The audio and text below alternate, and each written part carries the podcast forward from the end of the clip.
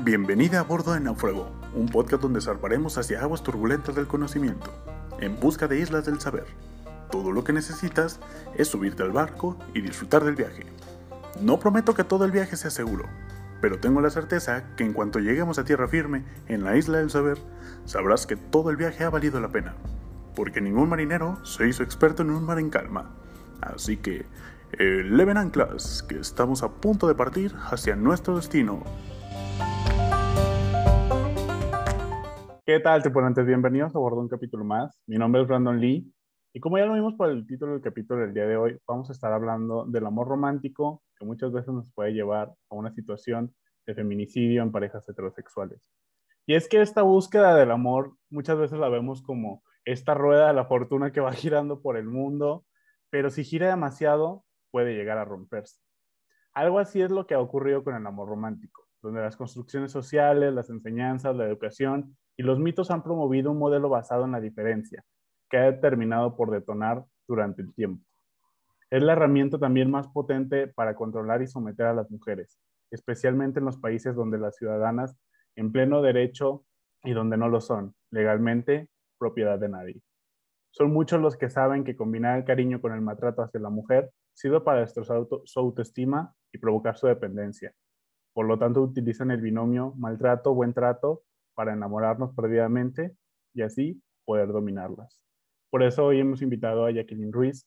Ella es especialista en género y es coordinadora general de Motiva Coahuila para que nos hable un poco más del tema y poder saber cuáles son estas señales de alerta que debemos de tener en cuenta, pero también el de qué va el amor romántico y cómo prevenirlo. ¿Cómo te encuentras el día de hoy, Jackie? Muy bien, Brandon, muchas gracias, muchas gracias por invitarme estamos muy honrados de poder tenerte en el capítulo del día de hoy y más con este tema que creo que últimamente ha resonado mucho y más ahorita en una cuestión de cuarentena donde muchas mujeres están conviviendo con su maltratador día a día.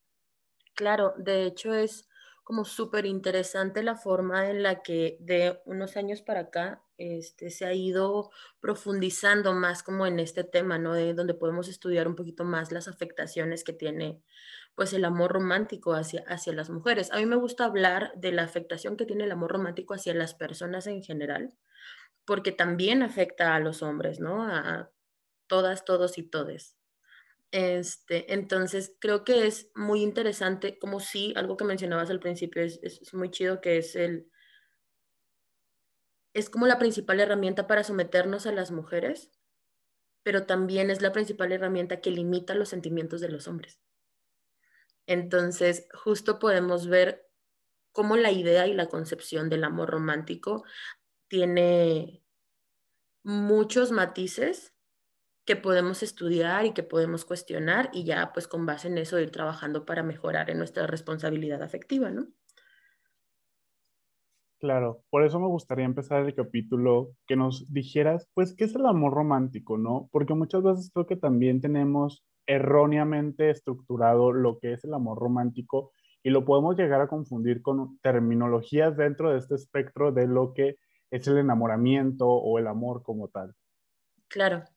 Este, el amor romántico, así como, como yo lo he comprendido a lo largo de los años, es la manifestación más estereotipada de amor. Entonces, ¿a qué, a qué me refiero con esto, no? Desde que somos chiquitos, chiquitas, este, se nos educa y se nos enseña cómo tienen que ser nuestras relaciones personales. Entonces, nuestros padres y nuestras madres nos imponen una serie de estereotipos tremendos a las mujeres, igual a los hombres, y conforme vamos creciendo, vamos adoptando esos estereotipos como propios. Entonces, al final del día, yo mujer crezco y aspiro, bueno, en este caso, yo mujer heterosexual crezco y aspiro a una relación pues súper bonita, donde me protejan, donde esté este príncipe maravilloso que voy a encontrar en las novelas, pero definitivamente no voy a encontrar en la calle porque arman muy bien los personajes, pero ok, yo aspiro al, al, como al príncipe maravilloso que va a venir y me va a cuidar y me va a rescatar y yo voy a salir de mi casa casada y todas estas cosas, ¿no?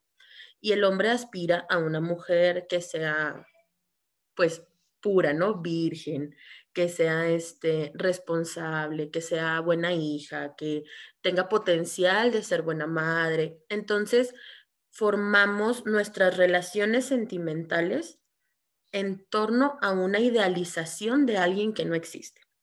Entonces, el amor romántico podemos decir que es la forma más pura de idealización de la persona de enfrente.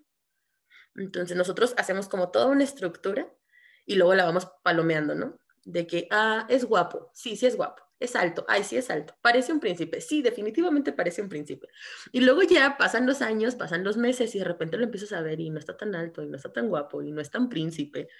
Este, pero justo siempre hablamos como, cuando hablamos del enamoramiento, hablamos de los primeros tres meses, ¿no? Que eso, no sé, no sé a quién se le ocurrió, pero ok, Tres meses dura el enamoramiento, así de que tú estás en la luna de miel y qué padre la relación y después de los tres meses empiezas a ver los defectos de las personas. A mí me ha tocado ver y me ha tocado como estudiar algunas, algunas cuestiones de pareja y te das cuenta que realmente la idealización puede durar años. E inclusive puedes terminar una relación con una persona que sigues idealizando y eso está tremendo, porque al final del día, si no tenemos las herramientas para poder desidealizar a la persona, es, es como una constante trampa. O sea, vamos, damos un paso y decimos, no, no, no, yo lo quiero con lo bueno y lo malo, pero lo malo nunca es tan malo.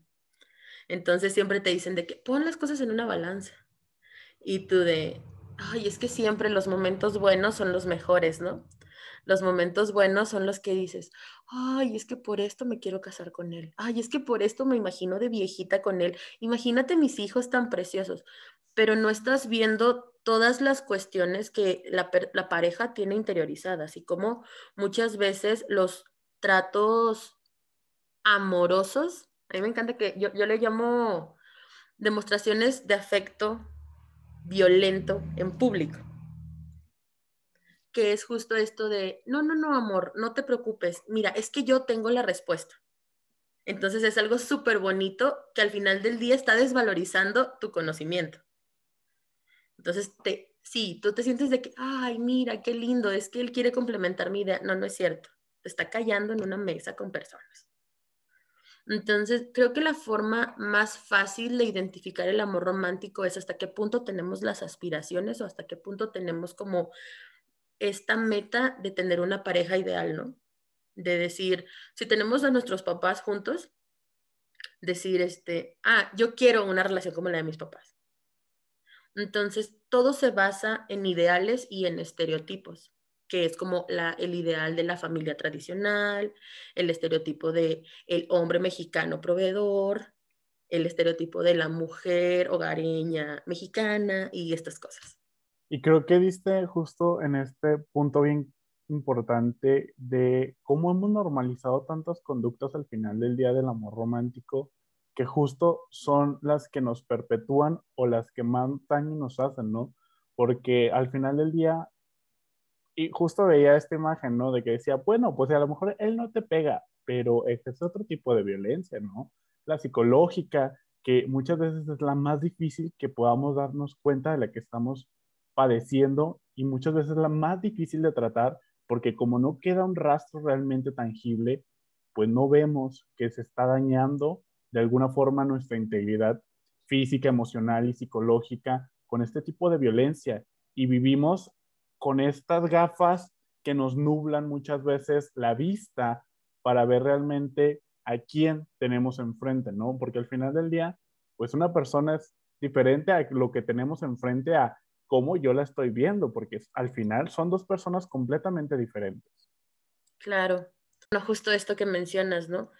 El, como estas gafas, ¿no? Siempre hablamos, cuando hablamos de género, siempre hablamos de las maravillosas gafas moradas, ¿no? Que te las ponen y te revoluciona la vida.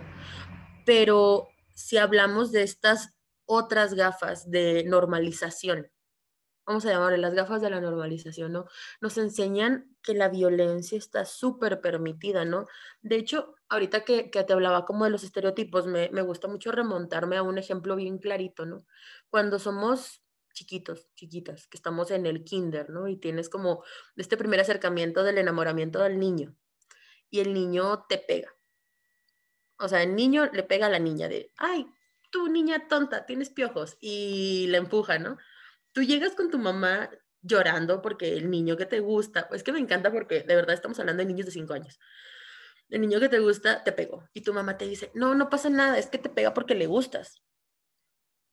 Es que tú también le gustas y, ajá, entonces te pegó porque es la forma en la que los niños demuestran el amor. Ah, ok. Entonces, si me pega, le gusto. Y si me pega, entonces yo le voy a pegar, ¿no? Pero no le pegas porque eres niña y las niñas no pegan. Entonces, conforme vamos creciendo, es, ahí, así, en ese momento, en ese momento, a esa niña de 5 años se le pusieron las gafas de la normalización. Y la niña crece a los 12 años, a los 14 años, a los 15 años y tiene su primer novio en la secundaria, ¿no? Vamos a decir 15 años porque es una edad prudente, creo. Este, 15 años tiene su primer novio y el primer noviecito, 15, 16 años, le pega. Y ella dice algo como, ah, bueno, es que mi mamá me dijo que si los niños te pegan es porque te quieren, entonces está bien, de seguro yo hice algo malo. Y aquí entonces ya regresa y te culpabilizas de la violencia que estás recibiendo, ¿no?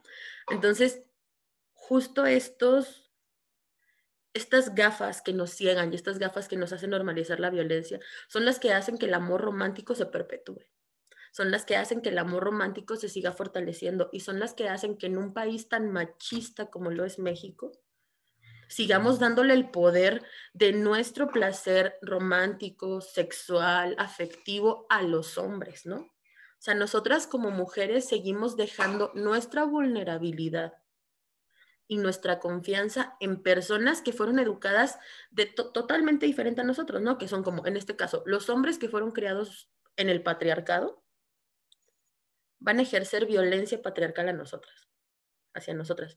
Y nosotras lo vamos a aceptar porque fuimos educadas en el patriarcado. Entonces, no, no, cuestionamos, al contrario, nos encargamos toda la vida de generarnos un catálogo de justificaciones. O sea, de verdad, parece que tenemos un librote. y entonces es un, oye, eh, te pegó. Ah, no, no, no, no, no, es que me caí de las escaleras. Ah, no, no, no, no, no, es que yo le pegué primero, es que yo le eché mentiras, es que yo lo engañé. Nada de eso es tan grave como para llegar a las afectaciones físicas, que vamos a hablar de esto, ¿no? Las afectaciones físicas son la manifestación más clara de la violencia hacia la mujer en pareja. ¿no? O sea, hay encuestas que señalan que la, el principal agresor hacia una mujer es la pareja, y después el papá, y después el hermano, y luego ya tíos, no sé qué, no sé qué, no sé qué, y al final hablamos de la raza que está en la calle y qué pasa si eres víctima de violencia sexual, víctima de violencia física, pero todas las personas nos concentramos en hablar del último porcentaje. Nadie se preocupa en hablar de la pareja, porque al final del día, la Biblia dice, mujer, obedecerás a tu hombre este, a mí me, encanta hacer referencia a este pasaje bíblico, no me lo sé tal cual, pero me encanta, porque es un mujer, deberás entregarte, o sea, dejar a tu familia, obedecer, obedecer a tu hombre y bla, bla, bla, como entregarte en cuerpo y alma a tu marido, ¿no? Pero algo que a mí me gusta mucho decir es que nadie se, o sea, cuando hablamos de Dios, pues Dios es pura bondad y puro amor y puras cosas así, ¿no?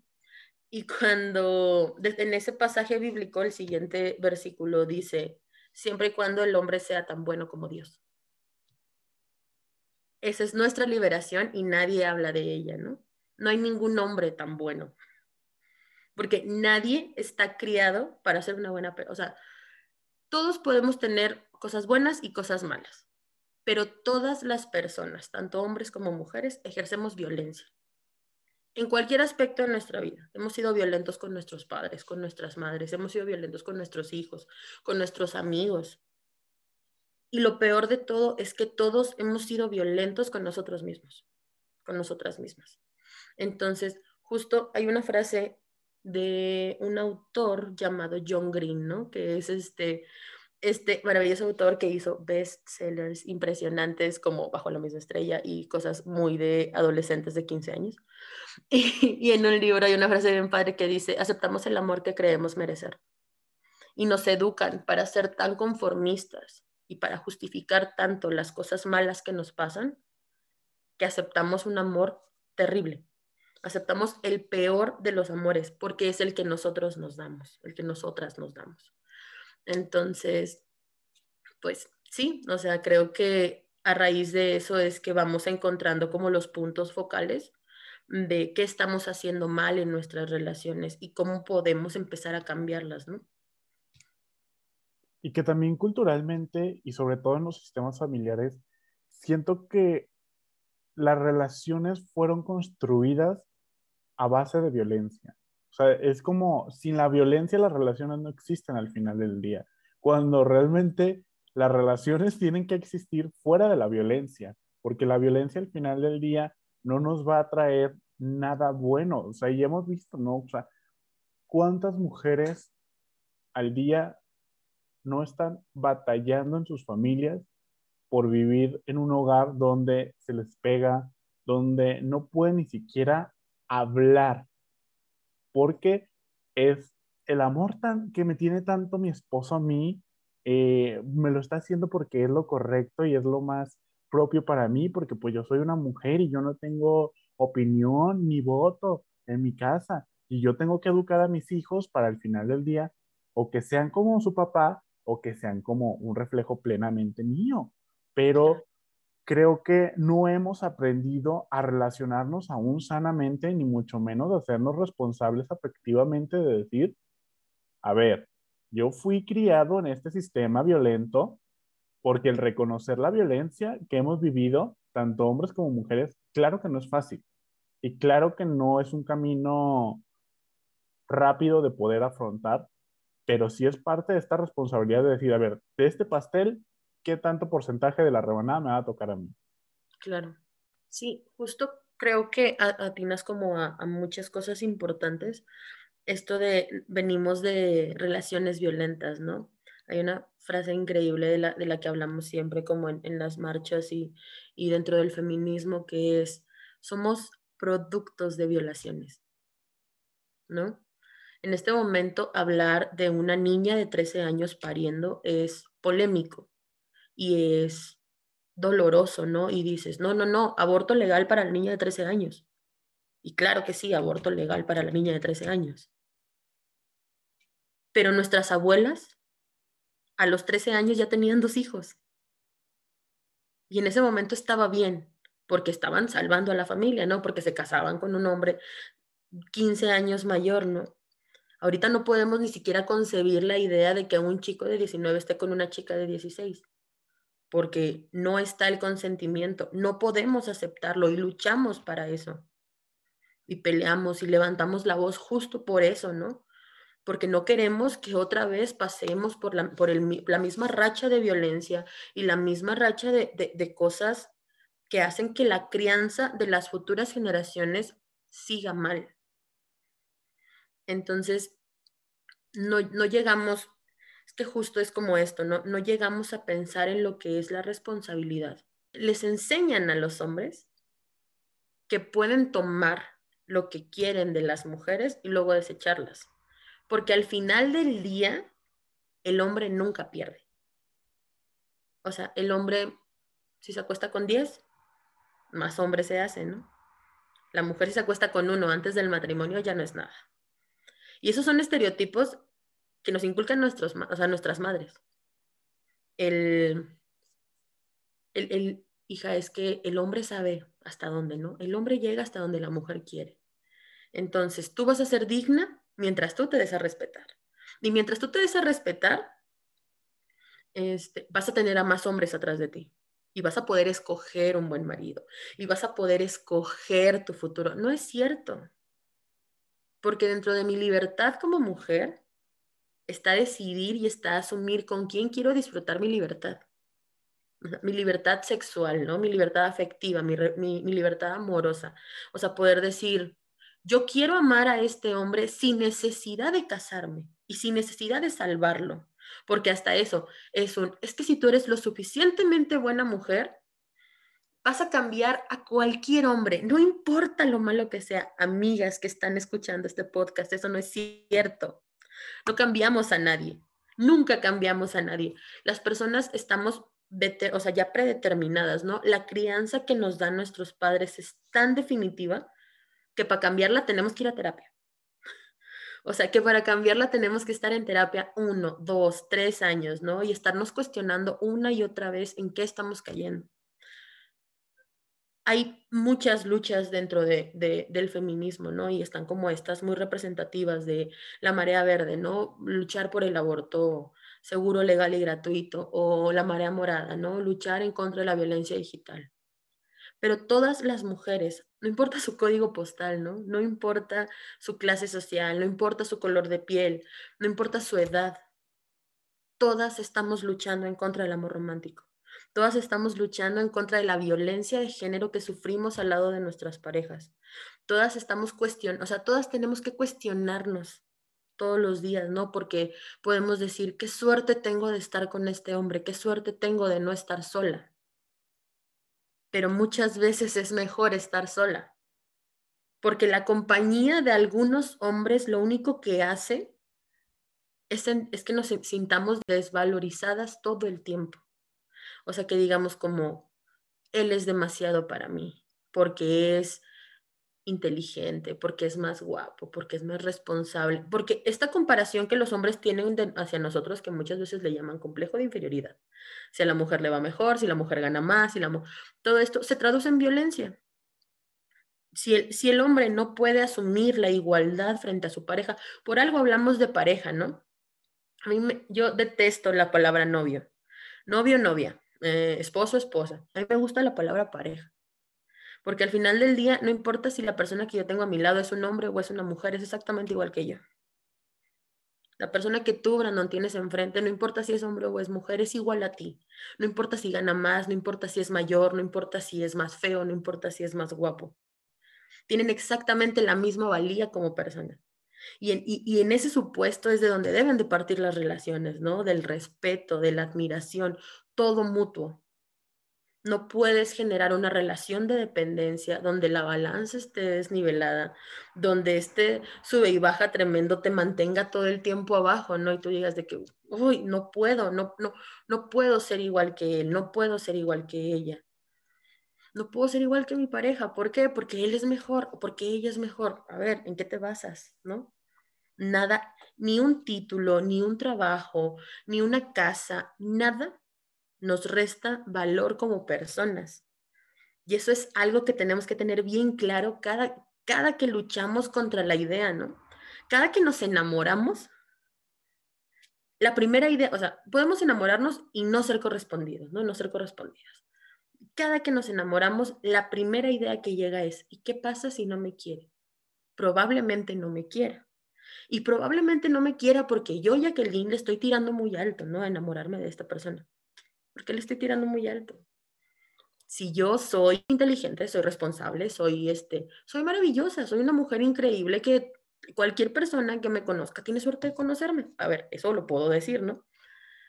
Pero no te la crees. Entonces, justo encontramos una parte de nuestra crianza está tan basada en depender de la otra persona que no nos enseñan lo que es valorizarnos a nosotras mismas, a nosotros mismos, que no nos enseñan cuál es nuestro valor individual y que no nos enseñan que nuestro valor individual no se pierde por querer compartir algo con una pareja.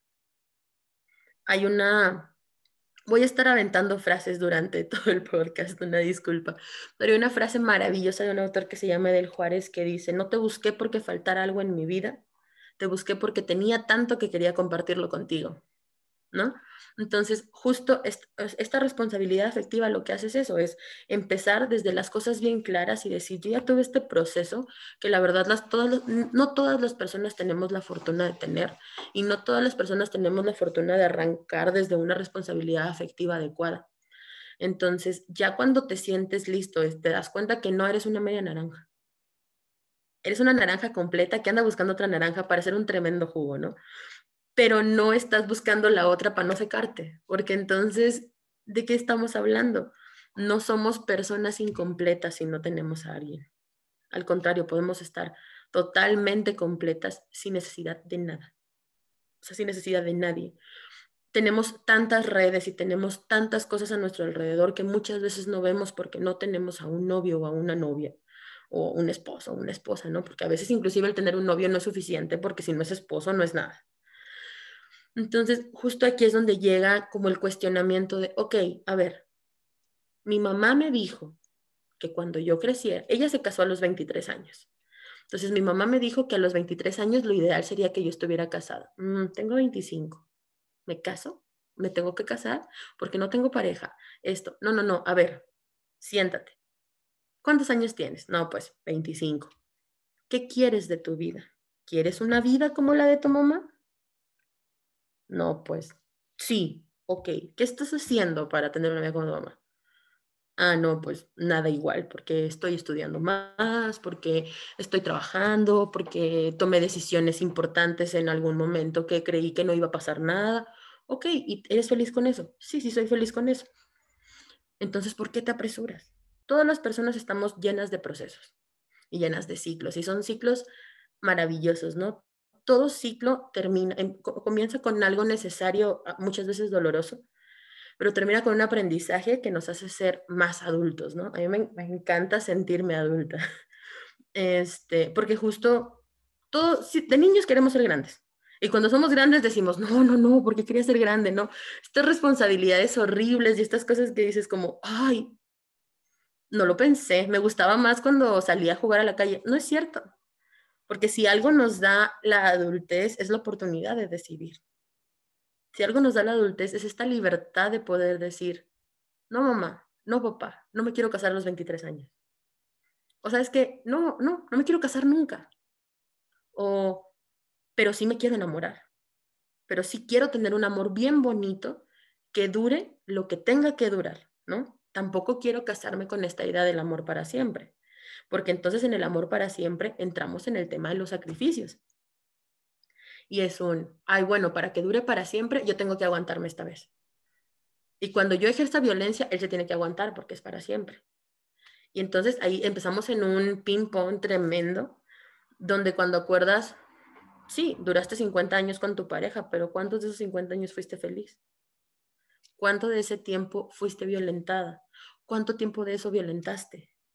¿No? O sea, estamos hablando de ideas que se están yendo, de ideas que podemos empezar a evaporar, o sea, como a disolver a raíz del cuestionamiento y a raíz de la autocrítica y a raíz del autocuidado y, de la, y del autoamor.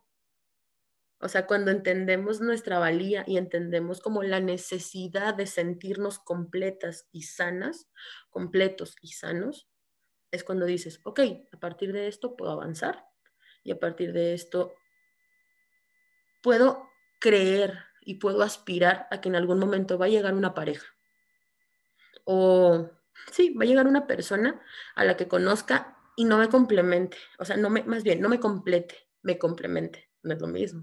Entonces yo creo que ya ahí en ese punto es donde juega la diferencia entre el amor el enamoramiento, el amor romántico, ¿no? El, como este conjunto de estereotipos que vamos, o sea, que tenemos que empezar a agarrar como si fueran pedazos de papel, hacerlos bola e irlos tirando. Fíjate que me gustaría rescatar y creo que es algo bien importante lo que dijiste justo al principio. El respeto no se gana al final del día. El respeto es un derecho de todas, de todos y de todos. Porque muchas veces creo que también se perpetúa mucho esta idea de es que tú te tienes que ganar ese respeto. Espérame, yo ya lo tengo. Por el simple hecho de ser ser humano, yo ya tengo el respeto, ¿sí? Y se me tiene que tratar igual que a todas las demás personas. No porque tú seas un hombre y yo sea una mujer, tengo que yo demostrarte que soy digna de respeto. Ya lo soy. Mejor al contrario, tú demuéstrame que no eres un macho opresor, ¿no? Porque muchas veces construimos también las relaciones en base a yo tengo que ganarme el respeto en mi relación para seguir en ella. Cuando realmente es no. El respeto ya va a estar y es individual, ¿sí? Si ya tú decides ejercerlo con los demás o no, pues ya también es una responsabilidad. Si yo te estoy respetando, pues qué padre, estás garantizando al final del día que la vida de la otra persona sea igual que la tuya pero si no, yo te estoy obstruyendo y te estoy violentando.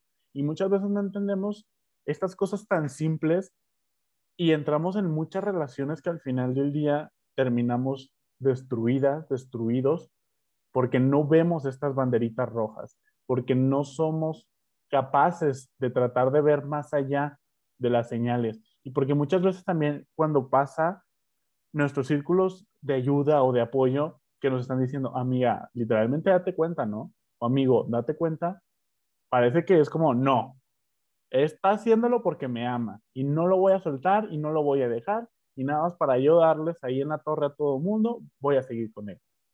Cuando realmente es una situación que puede tener en muchas cuestiones peligrosas y violentas y no solo lo verbal y lo psicológico, sino en lo físico. Y que las consecuencias que trae con esa violencia física muchas veces son irreparables. Claro. De hecho, yo me he dado cuenta muchas veces que hay personas, en su mayoría hombres, en redes sociales que se burlan del violentómetro de género, ¿no?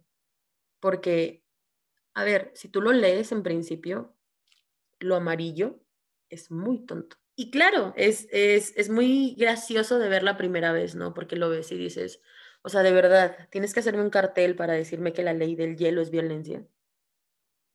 O sea, de verdad, ¿la ley del hielo es violencia? Mi mamá me hacía la ley del hielo de niño y no pasaba nada, solo le pedía perdón y ya.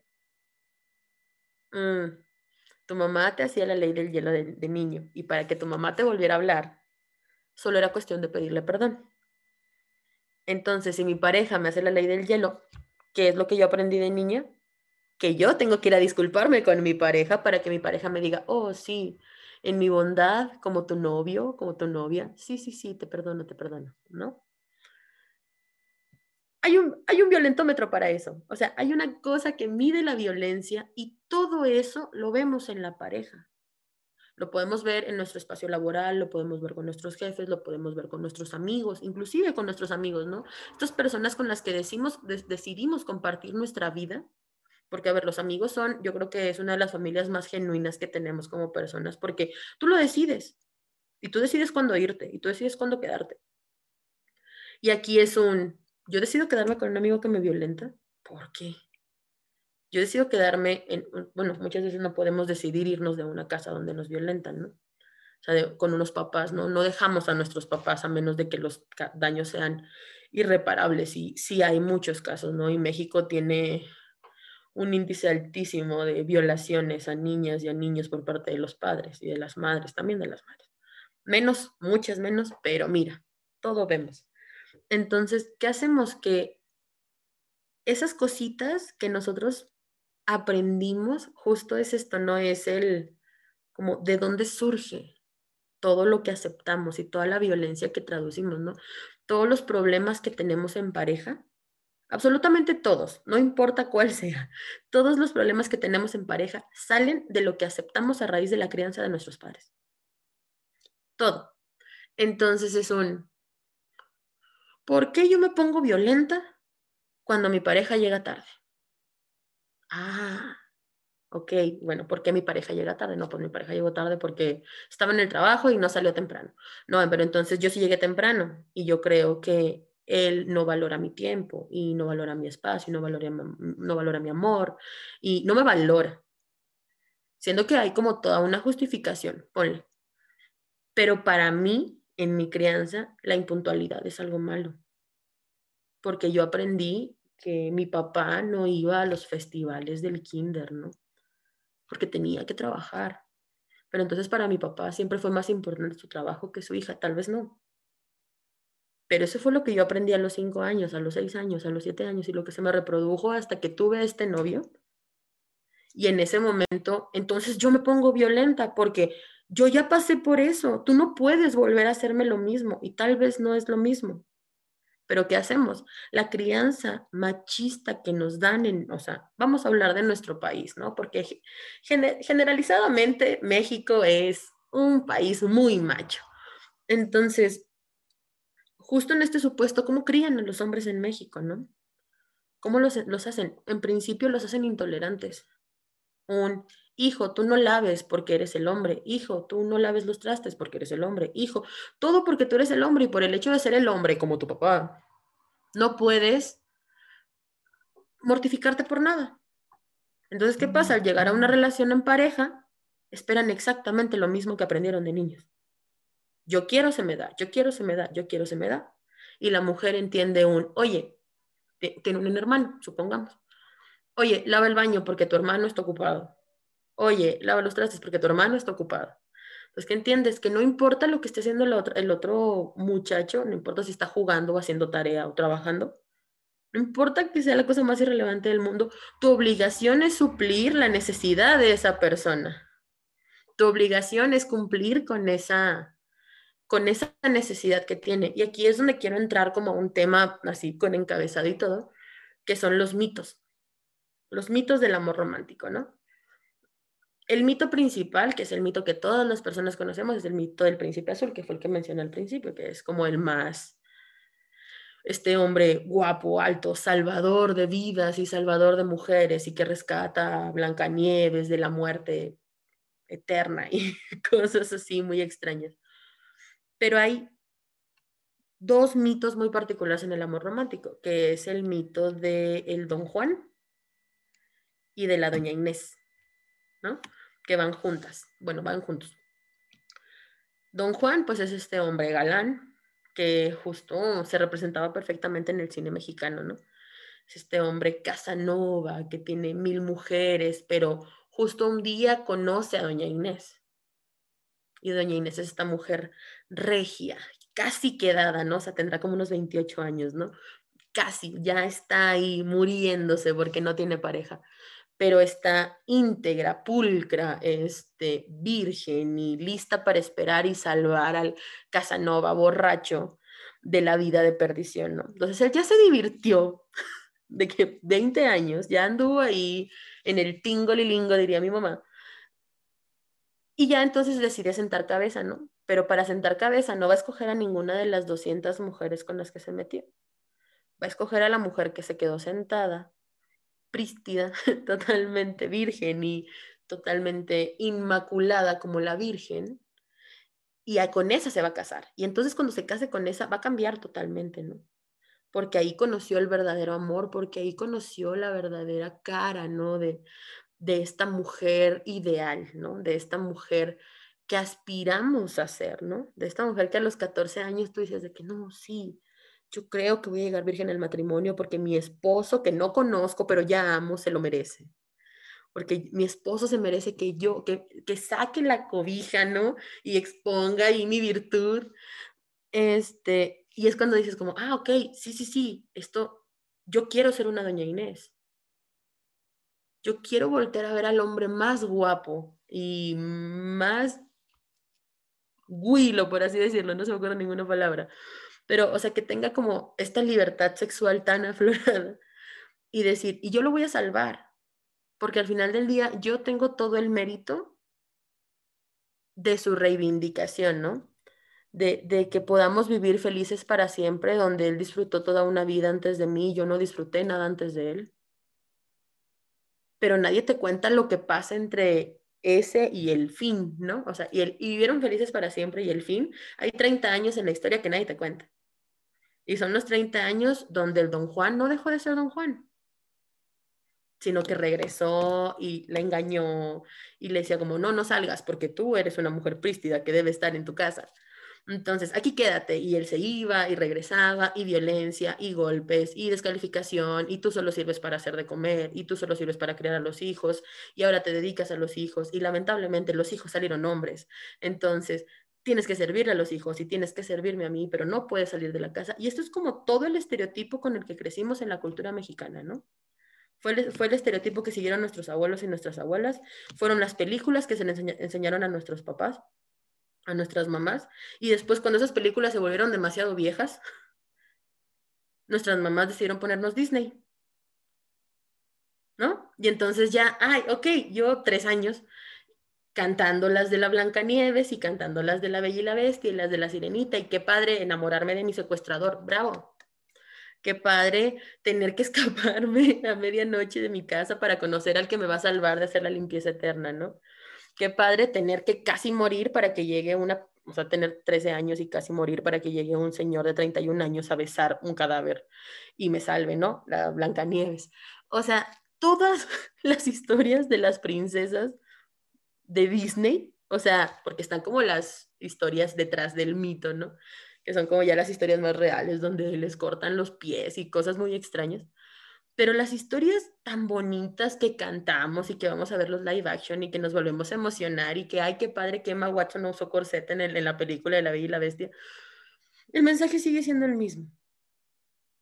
No te preocupes, tú eres inteligente y quieres más que vida provincial. Bien hecho, entonces ve al castillo y enamórate de tu secuestrador. Claro que sí. Qué padre. O sea, mami, o sea, tu mamá voltea y te dice de que, ay, ¿no te gustaría un príncipe así? No, no, o sea, ahora como mujeres que ya empezamos a cuestionar y que ya empezamos a decir, no, mamá, no quiero a una bestia loca que no me deja salir de la casa y me regala cosas para tenerme ahí, ¿no? No, mamá, no quiero a un sujeto que conocí de media hora para que luego ande de obsesivo buscándome. No, mamá, o sea, no queremos eso queremos algo que parta de la igualdad, ¿no? Queremos algo que parta de un conocimiento previo, o sea, queremos algo que parta de algo real. Queremos una relación que parta de mi individualidad y de lo que yo valgo, no por cómo luzco, sino por cómo soy. Y de que la persona de enfrente también no importa cómo se vea, sino quién es. Y no quién es de qué posición tiene, sino qué hay en su esencia, qué hay en su alma, qué hay en su educación y qué hay en su cuestionamiento, que entonces tú dices, ah, bueno, tal vez fue educado en una familia machista, ¿no? Como yo, pero tal vez también lo cuestionó. Tal vez también dijo, no me siento bien no pudiendo llorar. Tal vez también dijo, no me siento bien queriendo correr, ¿no? Y tal vez no, no, no me siento bien queriendo bailar y que no me dejen. No me siento bien aquí, entonces ¿qué puedo hacer? Ah, bueno, pues lo desecho. Y entonces lloro y entonces bailo y entonces canto y entonces me enamoro. Y me enamoro de una persona a la que conozco. Y la conozco, puedo no conocerla de años, ¿no? Puedo conocerla de días y decir, bueno, me puedo aventar y conocerla, pero conocerla desde el respeto, desde el no me importa que haya pasado antes de mí.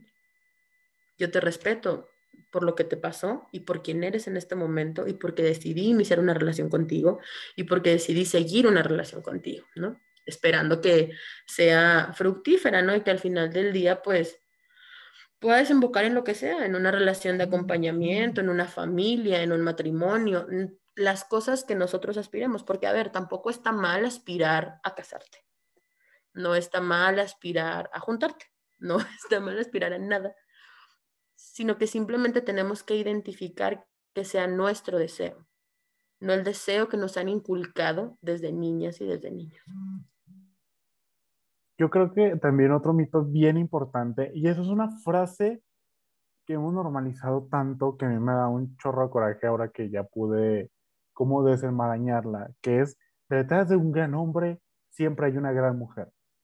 Cállate, la mujer siempre va a ir enfrente porque una fregona y es una maravilla y es increíble y la mujer no necesita salvar a ninguna persona en específico, ningún hombre, porque la mujer no es un centro de rehabilitación de ningún tipo, ¿sí? Si el hombre se quiere salvar, que él busque por sus propios medios y herramientas salvarse. La mujer no tiene por qué preocuparse por estar salvando a alguien más. Nada más tiene la única responsabilidad de salvarse a sí misma y punto. Porque creo que el ejemplo que más me viene a la mente es como, y esta frase la decían mucho cuando Barack Obama estaba en la presidencia, de que si Michelle Obama es una fregona, es una chingona, porque ella lo hizo, a ver, espérame, ¿qué situación de violencia simbólica, psicológica está detrás de todo esto? Claro. Y que no solo, o a lo mejor y Barack Obama nunca la violentó, a lo mejor no, a lo mejor y sí, pero la sociedad también la violentó con estas frases, con estos discursos tan absurdos del amor romántico que generamos y aspiracionales al final del día. Porque, porque al final descalifican, perdón, al final descalifican a la mujer, ¿no? Es un, tu único, o sea, tu única chamba en este momento, y es el gran trabajo que hiciste, fue terminar de criar a tu marido, ¿no? O sea, básicamente es un, detrás de todo hombre hay una gran mujer porque la mujer forma y la mujer cría y la mujer cuida y la mujer procura. Entonces en ese momento no importaba que Michelle sea todo lo que sabemos que es, ¿no? Que de verdad, señorona, tremenda, mis respetos. O sea, ajá, no importa. Al final del día solo es la esposa de Barack Obama. Y entonces te defines por ser de alguien. Lo que sea de alguien, lo que sea de un hombre. No porque eres tú y el hombre, ¿no? O sea, porque en ese momento volvemos al, al término de pareja, ¿no? Si ellos hubieran caminado juntos, oye, qué cosa tan maravillosa hubiera sido. Si el reconocimiento que se le, o sea, que merecía Michelle se le hubiera dado, oye, qué cosa tan maravillosa de esa pareja, ¿no? Y luego ya salieron como cosas ahí medio turbias.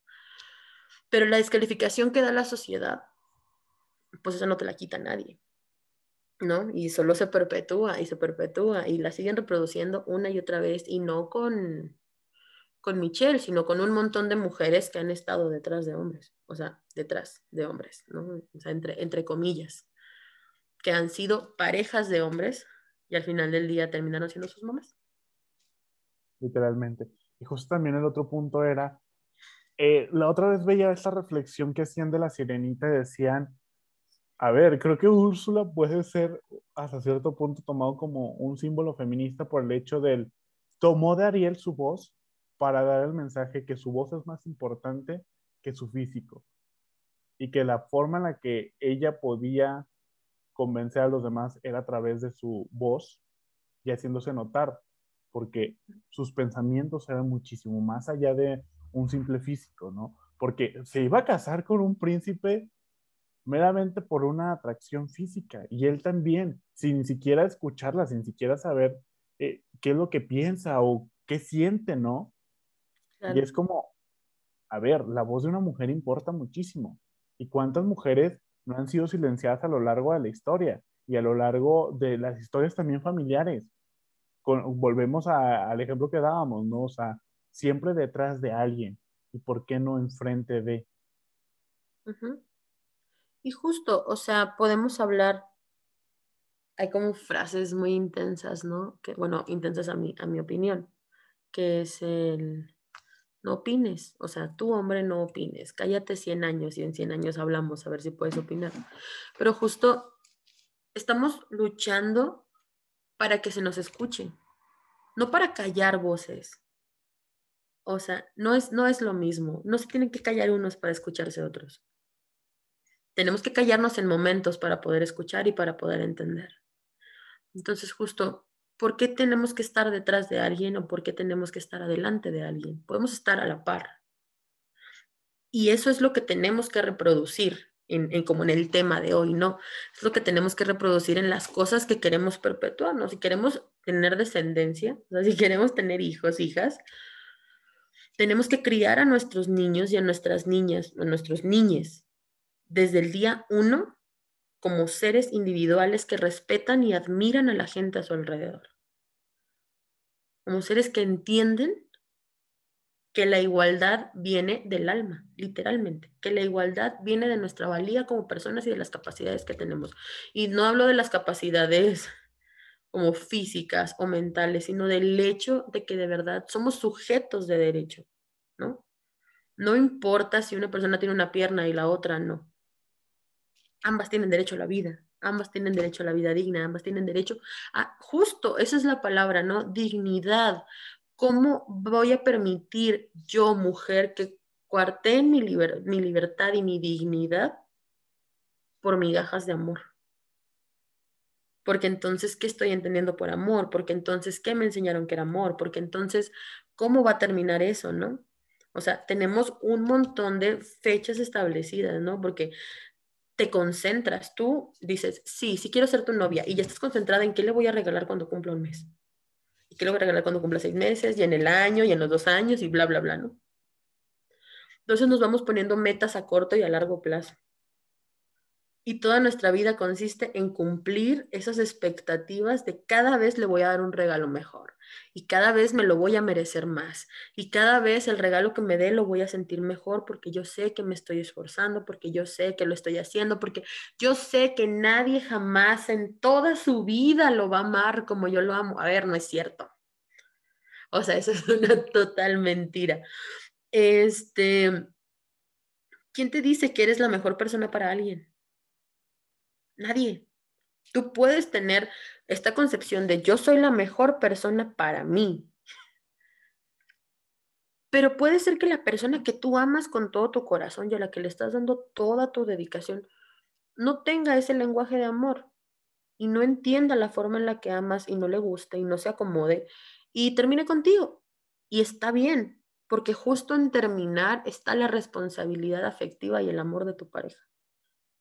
Si decide quedarse más tiempo del necesario, por una utilidad que le genera, ¿no? O sea, hay personas que dan amor en actos, este, como de regalos, ¿no? O sea, es uno de los lenguajes, ¿no? Como esta forma de dar detalles. Y si a la otra persona le funciona y se queda, aunque ya no quiera, aunque, aunque no te quiera, aunque no, bueno, de alguna forma pasas a ser un objeto y pasas a ser utilizada otra vez, como mujer o como hombre, ¿no? Pasas a ser utilizado por lo que, por lo que aportas y no por lo que representas, por lo que das y no por lo que eres.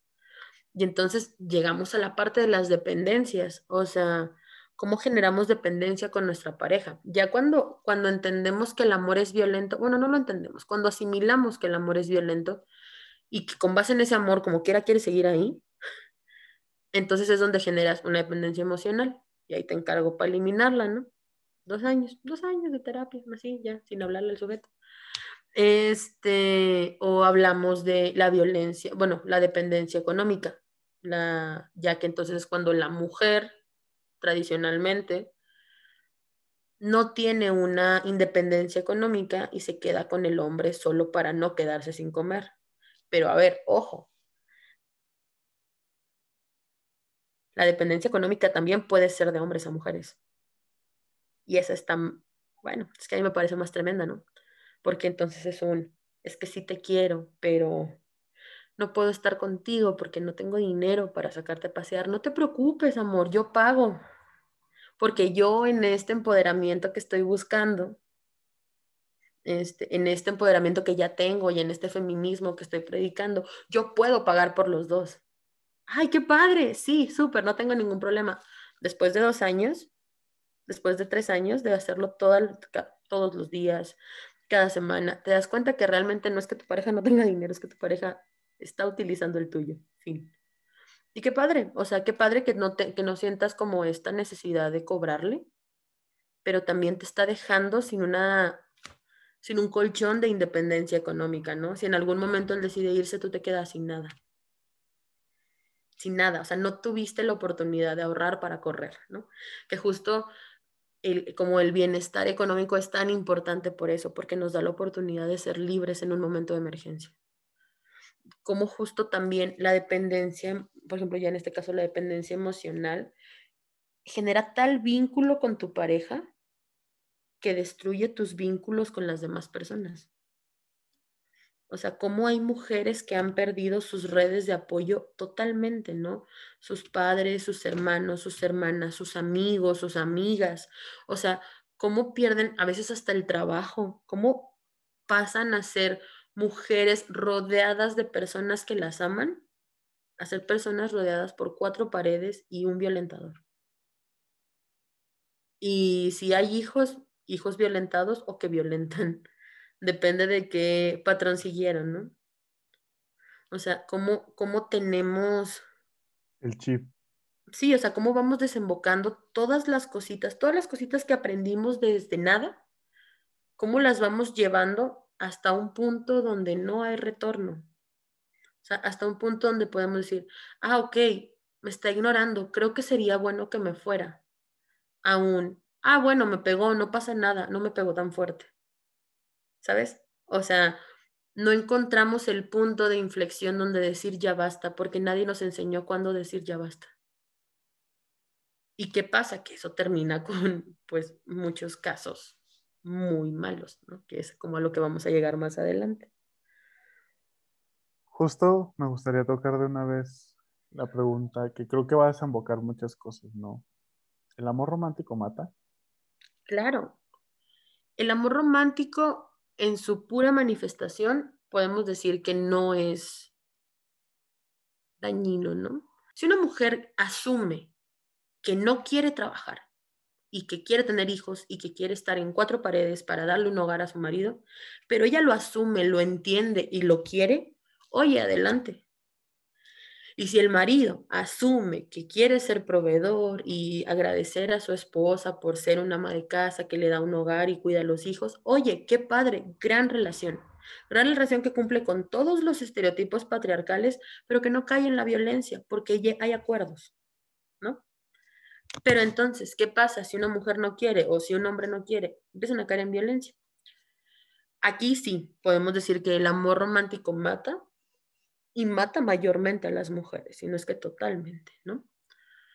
Las mujeres, a las mujeres se nos pone en un estado de vulnerabilidad tan grande en las relaciones románticas y se nos enseña que debemos aguantar tanto que el no decir, o sea, que el no poder decir basta en el momento adecuado no nos va a permitir decir basta después.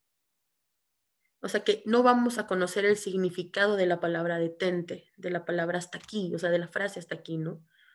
No vamos a poder terminar con los círculos de violencia.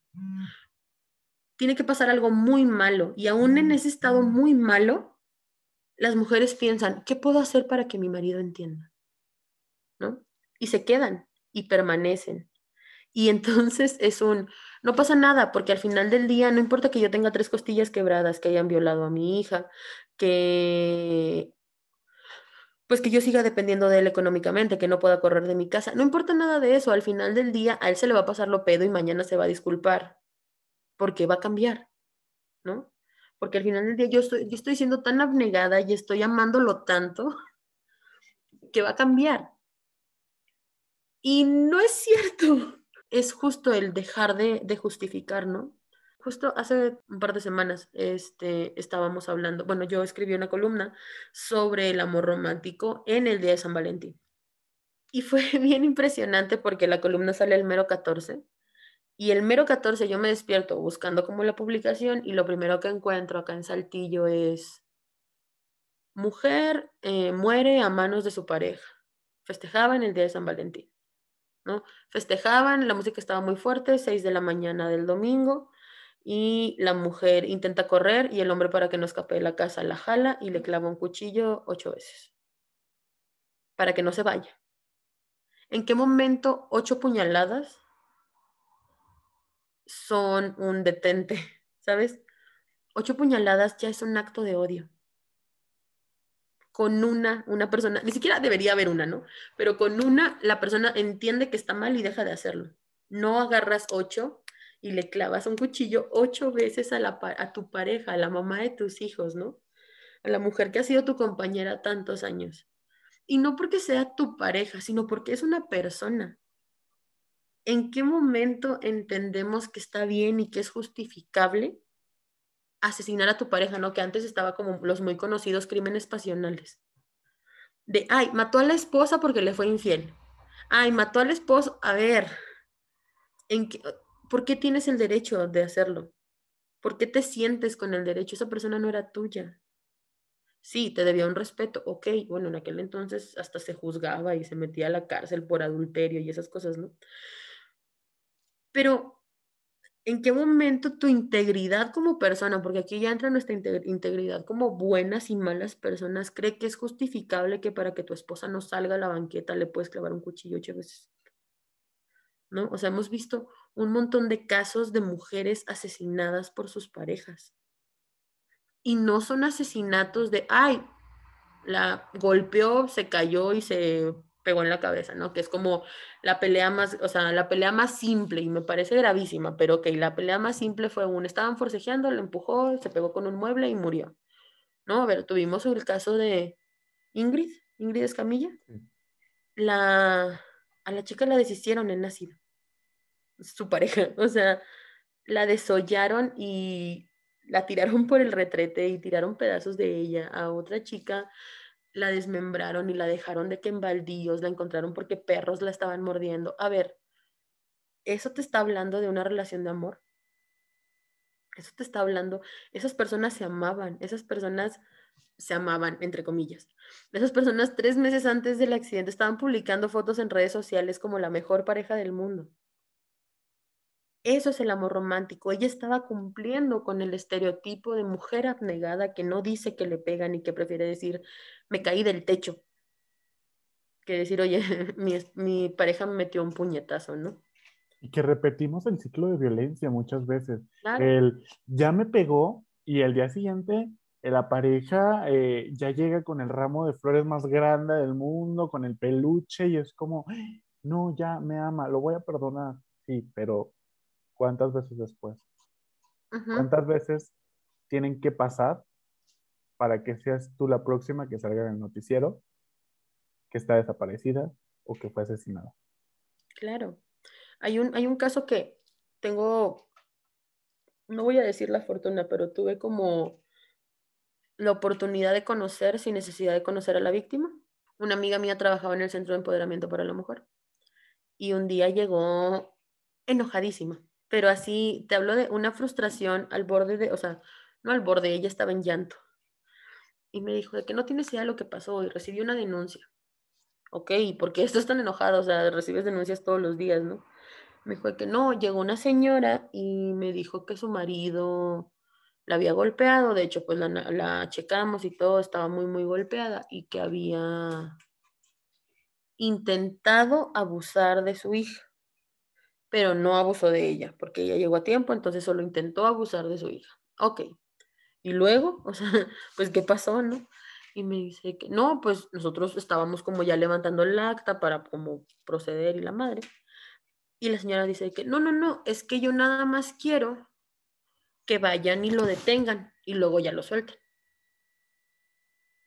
Mm, señora, ¿por qué quiere eso? O sea, pues no somos actores, ¿no? Básicamente. Este. Ah, no, es que yo sé que si le dan un susto va a cambiar. Señora, ayer le iba a violar a la hija. ¿Y usted todavía le está dando oportunidades? O sea, de verdad, usted todavía está diciendo, no, pero ya con esto sí cambia. O sea, de verdad, de verdad, ya es la tercera vez que vengo, pero te prometo que esta vez sí va a cambiar. Ándale, bueno, está bien, o sea, no pudieron meter como, o sea, como iniciar el proceso porque la señora no quería. Y dijeron, como, ¿sabe qué, señora? Pues aquí va a estar el antecedente, pero no podemos ir a detenerlo nomás porque sí, con el fin de, o sea, si lo detenemos va a arrancar de oficio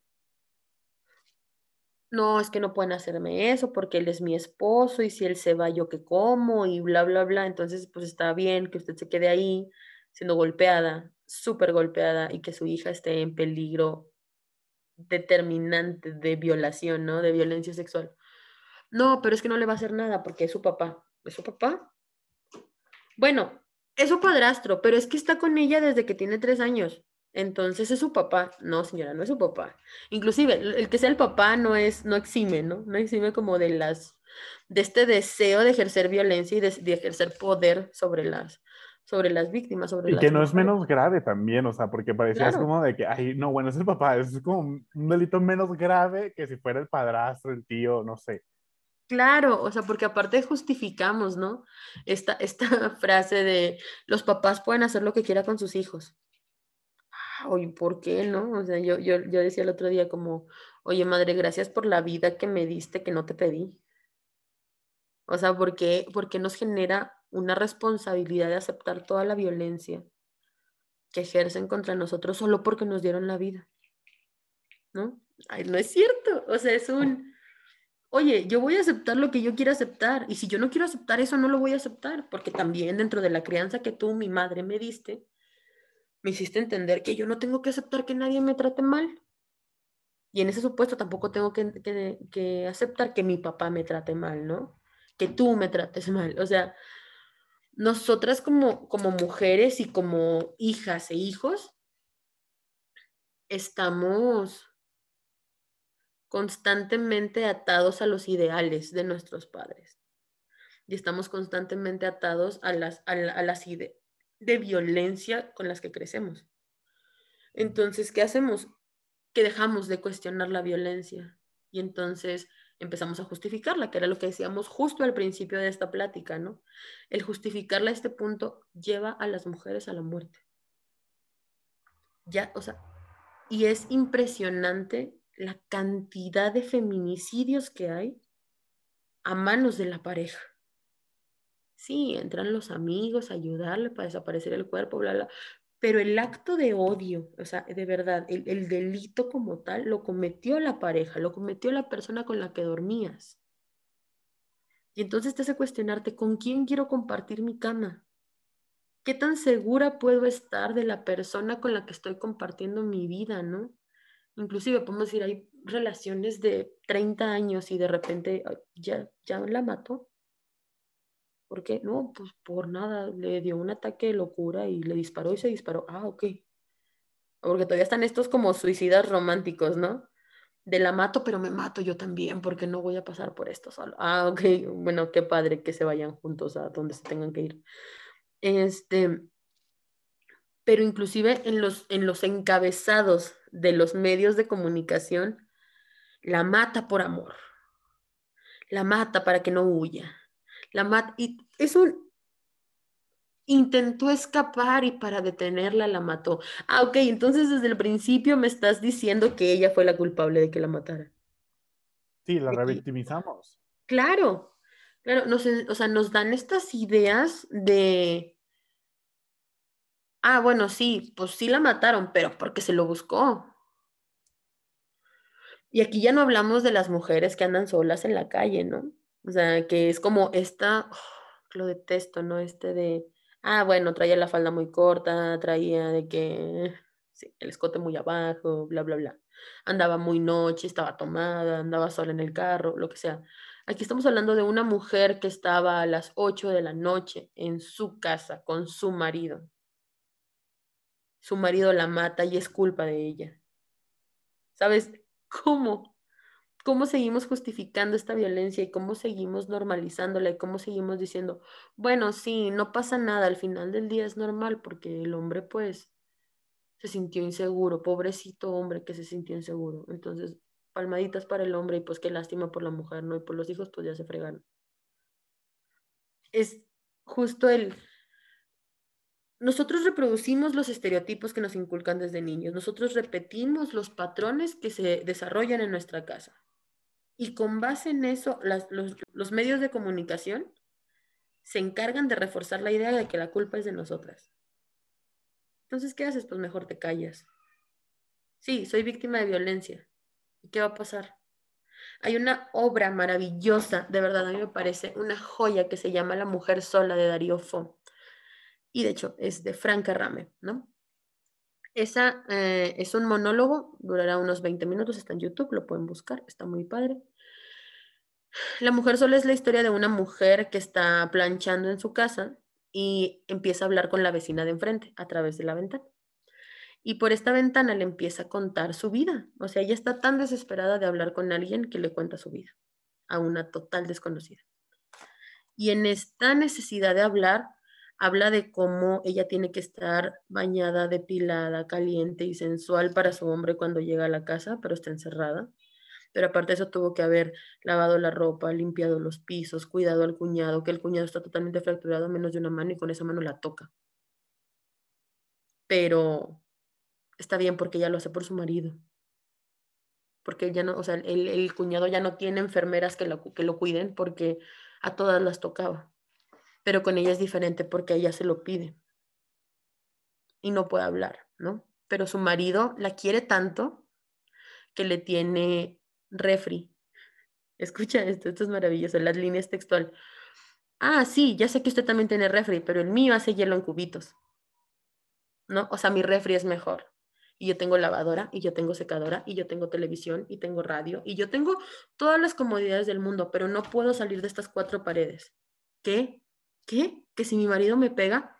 Pues claro que me pega, señora, pero me pega porque me quiere. Y a mí me parece, es una joya, de verdad es que es una joya de análisis esa obra, porque esa obra fue escrita en Italia en 1980.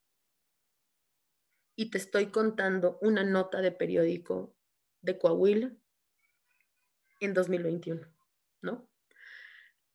Los patrones de amor romántico y de amor violento, que para mí son sinónimos, vienen desde siempre y se reproducen no solo en un país que identificamos machista como México, ¿no? El país de los machos, ¿no?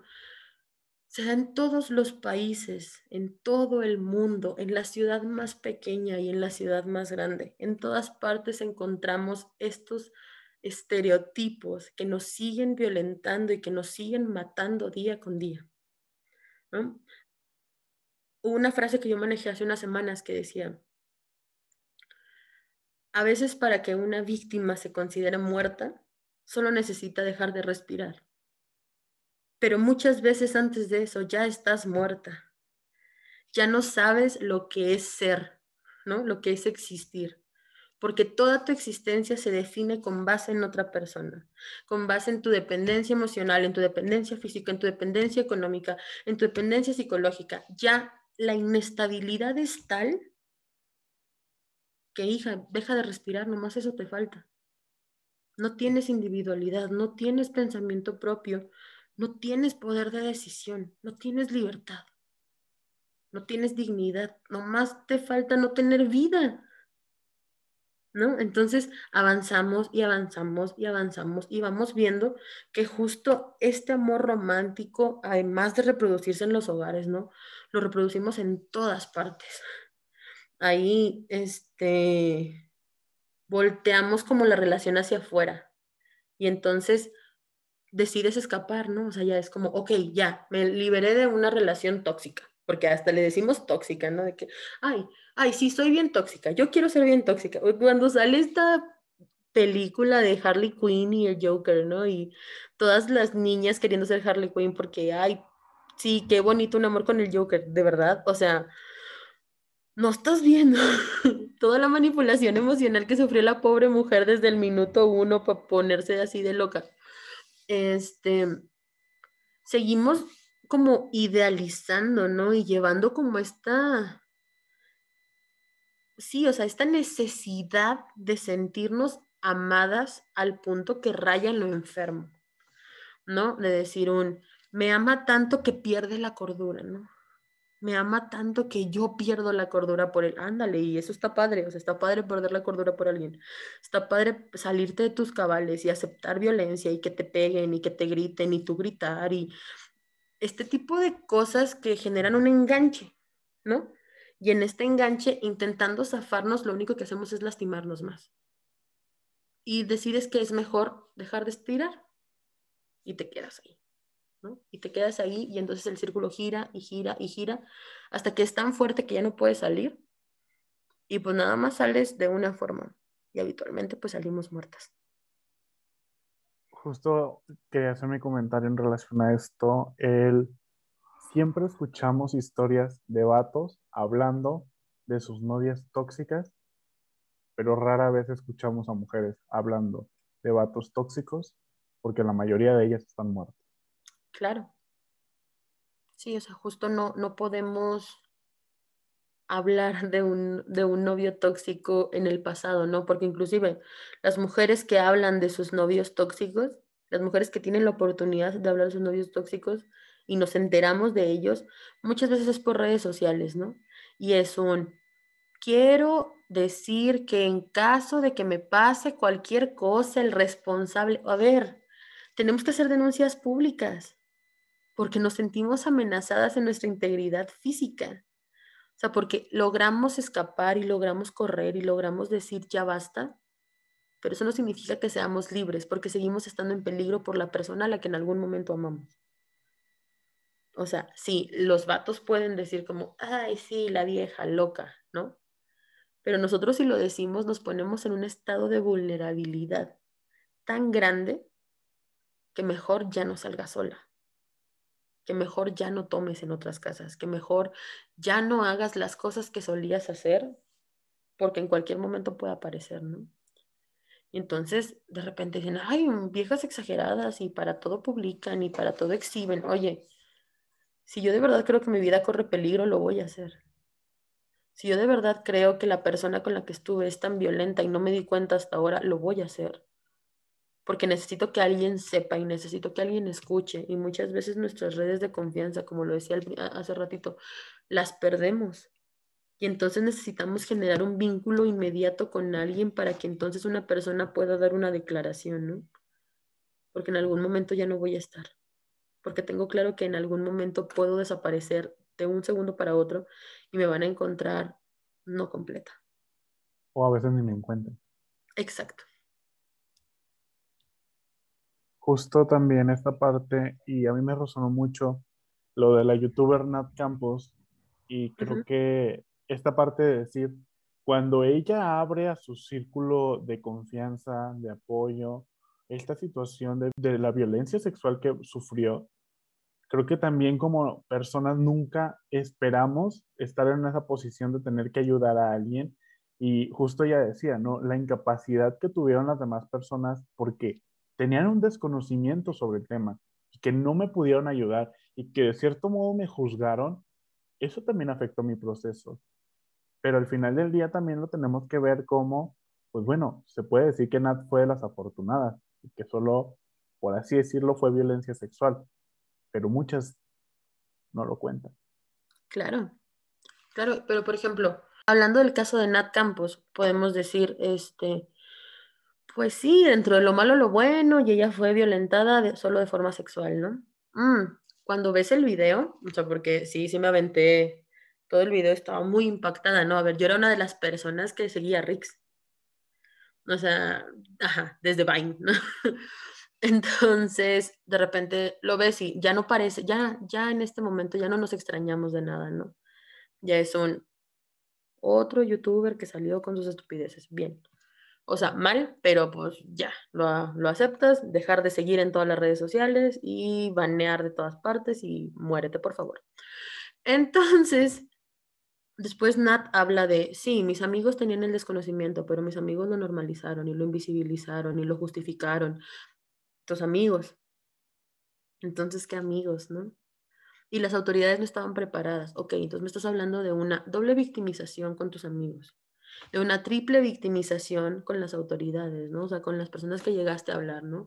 Y luego ya hablamos de la, o sea, ya de la afectación social, porque es impresionante cómo la gente dejó de hablar del caso del hermano de Nat, ¿no?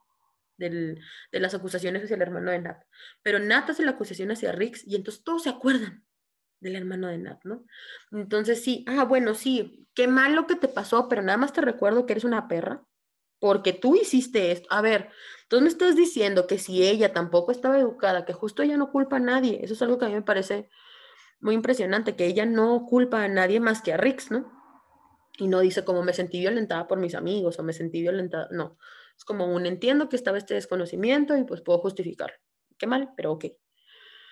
Justo en este punto es un, la demás gente tenía derecho a estar equivocada porque no te veo justificando a Berto, no te veo justificando a Luisito Comunica, no te veo justificando a ninguno de los amigos, ¿no? Pero todo eso está justificado, ¿no? Porque todo eso, pues pobrecitos ellos no saben. Pero entonces Nat, que no sabía en el momento que pasó lo de su hermano, no está justificada. Y eso le quita el derecho de denunciar la violencia que, ejercieron contra ella. Está horrible, porque entonces ya estamos hablando de cuatro victimizaciones. Y ahora no importa lo que pase con, o sea, ahorita no importa lo que pase con Rix, ella va a seguir siendo señalada por las personas que siguen a ese güey, ¿no? O sea, va a seguir siendo señalada como la vieja que hundió a un youtuber maravilloso. Que, a ver, asqueroso el sujeto, bien, pero yo te puedo asegurar que durante mucho tiempo ella no se va a sentir segura de salir a la calle, sola. Y probablemente prefiera salir con su hermano violentador que sola, ¿no? Porque entonces ya entiendes que como mujer, si bien puedes levantar la voz para acusar, no sabes cuánto tiempo la vas a poder tener arriba. Porque ya no solo es un violentador, son muchos y muchos que se juntan para hacernos la vida miserable, ¿no? O sea, están estas personas que acosan desde el acoso más sutil, ¿no? Que no es este acoso de, ay, llego y te toco las piernas o te toco los pechos, ¿no? Sino es un, te toco el hombro, paso y te palmeo, nada más para que sepas que estoy atrás de ti nada más para que sepas que te estoy viendo, nada más para que sepas que no importa dónde vayas, siempre voy a estar atrás de ti. Y entonces el miedo se vuelve una constante en nuestra vida. Y entonces no importa que el güey esté en la cárcel, tienes a 20 amigos atrás de ti, o sea, a 20 amigos del güey atrás de ti, que te están siguiendo con el fin de que te descuides tantito para hacerte algo peor. ¿No? O sea, no nos damos cuenta que a veces lo que decimos repercute muchísimo más allá de la mera palabra que salió de nuestra cabeza, ¿no? Es como este chiste que hizo Ricardo Farrell en una en un stand-up que habla de los niños, ¿no? De vi unos niños y me la y jajaja, qué risa. Ah, jajaja, humor negro. No, a ver, ¿eso es humor negro? Estás haciendo chistes a costa de niños, eso no es humor negro, eso, güey, ¿qué tienes en la cabeza para creer que es gracioso, no? Después este mismo sujeto, Ricardo Farrell, sube una foto dos meses después de que ah, con maravillosas personas y sale Luisito Comunica y Berto y Rix o algo así, Juca, una cosa así. Y dices de que, ah, bueno, sí, ya sé con quién te juntas, ¿no? El maravilloso refrán mexicano de dime con quién andas y te diré quién eres. Es súper interesante porque los violentadores y los, sí, los hombres violentos se protegen entre sí. Y es aquí donde metemos ya el tema del pacto patriarcal, ¿no? Y de cómo no pueden violentarlo, o sea, no pueden romper el pacto patriarcal y siguen justificando la violencia de los amigos, y siguen riéndose de la violencia que ejercen los amigos, y siguen repitiendo las conductas, ¿no? Y ya es un, bueno, si tú lo haces, yo también. Que al cabo al final del día, pues yo digo que tú no lo hiciste y tú dices que yo no lo hice. Entonces nos cuidamos y somos así, hermanos, juntos para siempre. ¿Qué onda? O sea, ¿en quién confiamos, no? O sea, tenemos, muchas veces como mujeres tenemos la fortuna, y esto es horrible, ¿no? decir, la fortuna de tener uno o dos amigos hombres heterosexuales en los que puedes confiar. Y aún así, si estás solo con él, probablemente no te pongas borracha. Porque entonces te va a hablar tu mamá a las 12 de, oye, ¿cómo sigues? ¿Tomaste algo? Recuerda que no puedes tomar nada, porque entonces seguimos teniendo ya 30 años y nos siguen hablando para que nos cuidemos en la calle, ¿no? O sea, no importa que yo tenga 15 o tenga 50, sigo caminando en la calle con miedo y sigo estando en mi casa con mis amigos con miedo. ¿no? E inclusive muchas, muchas, muchas mujeres siguen estando en su casa con miedo, en su casa con sus padres, con sus parejas, con sus hermanos. Siguen teniendo al violentador atravesando la pared. Y eso es, pues es tremendo, no, es, no, no podemos entenderlo y muchas veces lo que preferimos hacer es justamente justificarlo para que se vuelva más llevadero, ¿no? Y entonces es donde ya como recurrimos a un montón de cosas para entenderlo y, la, y las, los medios de comunicación y vamos a hablar como ya de la industria de las, o sea, cinematográfica, no series, cine, hace todo lo posible por ponerlo tan crudo para que lo entendamos y ni aún así logramos entender que está mal, ¿no? Al contrario, seguimos romantizando ciertas ideas y seguimos romantizando la violencia de una forma bien, bien, bien cañona. O sea, las niñas de 15 años que decían quiero un Joker, ¿no? O sea, yo quiero un Joker para, en mi vida. Por, ¿no? O sea, muchas niñas, o sea, todos crecimos con la película de Forrest Gump, ¿no? Y hay pinche Jenny, que nunca quiso a Forrest. Oye, ¿tienes idea del contexto en el que vivió esa niña? O sea, en algún momento te pusiste a pensar cómo creció esa mujer, cómo termina esa mujer, ¿no?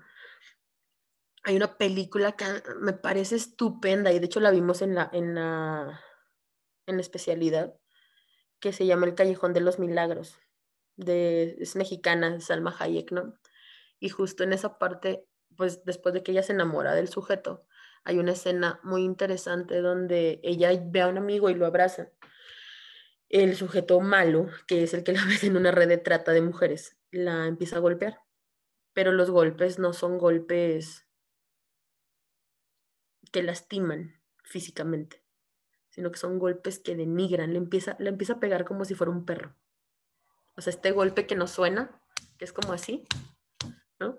Le empieza a pegar y le, y le quita los aretes y le quita el collar y le quita como cosas que tiene como accesorios y le, y le, empieza a decir, no eres nada, no eres nada, no eres nada sin mí, entiéndelo, eres como una perra, bla, bla, bla, bla, bla, bla. Y no la lastima, o sea, no le hace un moretón, no le saca sangre, no, nada. Pero las repercusiones psicológicas que tiene esa escena, ¿no?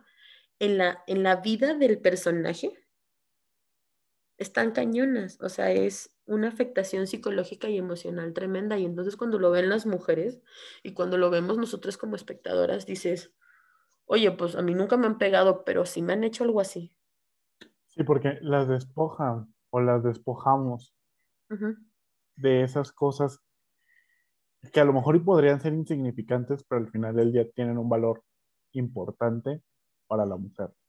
Que a través de eso expresan su personalidad, su feminidad, su X cosa, pero ya les estamos mandando el mensaje claro del tú no vales. Exacto, justo, justo. Donde entra como esta desvalorización aparte, ¿no? O sea, ya tenemos como el juicio, ya tenemos la violencia, la violencia física, ¿no? La violencia verbal, la violencia psicológica, entramos en la parte de la desvalorización, entramos ya en la parte como de la denigración, ya vemos el tus ideas no son importantes, tus palabras no son importantes, tú no eres importante, mejor cállate. ¿Qué necesito para ser feliz? Que te calles. ¿Qué necesito este para sonreír, pues que vengas y tengamos relaciones, que te necesito como un objeto que supla las necesidades que tengo, eso necesito, ¿no? Entonces, ¿qué hago? Bueno, pues te objetivizo y entonces te doy la fortuna de tener la suerte de estar conmigo, porque no, así no vas a estar sola, pero a cambio de que yo haga contigo lo que yo quiera, básicamente. Y aquí te quiero dar las gracias por el espacio, por la oportunidad de hablar de este tema. Es un tema que en lo personal aún sigo aprendiendo, aún sigo reflexionando y sobre todo aún sigo tratando de entender las maneras en que el amor romántico se ve, se expresa y sobre todo se siente, porque muchas veces lo que creemos que es bonito es lo que más nos violenta. Pero quiero saber dónde te podemos encontrar si queremos saber de estos temas, si queremos profundizar no solo en el amor romántico, ¿no? En este tipo de violencias que hemos normalizado dentro de nuestra sociedad. Me pueden encontrar en Instagram, aparezco como Jacqueline Ruiz con doble I al final, o en Twitter como Jacqueline Ruiz 2. De hecho, en Twitter siempre publico como muchas estupideces, pero dentro de las estupideces siempre salen alguno que otro mensaje sobre amor romántico. Hay un libro que particularmente salvó mi vida. O sea, y eso sí lo quiero mencionar aquí porque creo que es un espacio bonito y es un espacio que puede servir, ¿no? Este, hay un libro de una autora llamada Coral Herrera, Coral Herrera Gómez, que tiene el libro de mujeres que ya no mujeres que ya no sufren por amor, hombres que ya no hacen sufrir por amor y estas cosas, grandes, grandes libros, pero hay un libro en particular que se llama Cómo disfrutar el amor. Y ese libro es una joya, o sea, de verdad, ese libro me acompañó en cuatro meses de terapia.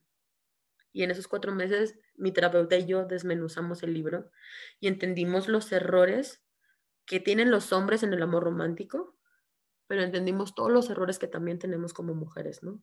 Y que justo también es una parte bien importante, porque luego entonces decimos, ok, yo rechazo la violencia, yo no quiero recibir violencia, pero entonces, ¿de ¿dónde está la violencia que tú ejerces?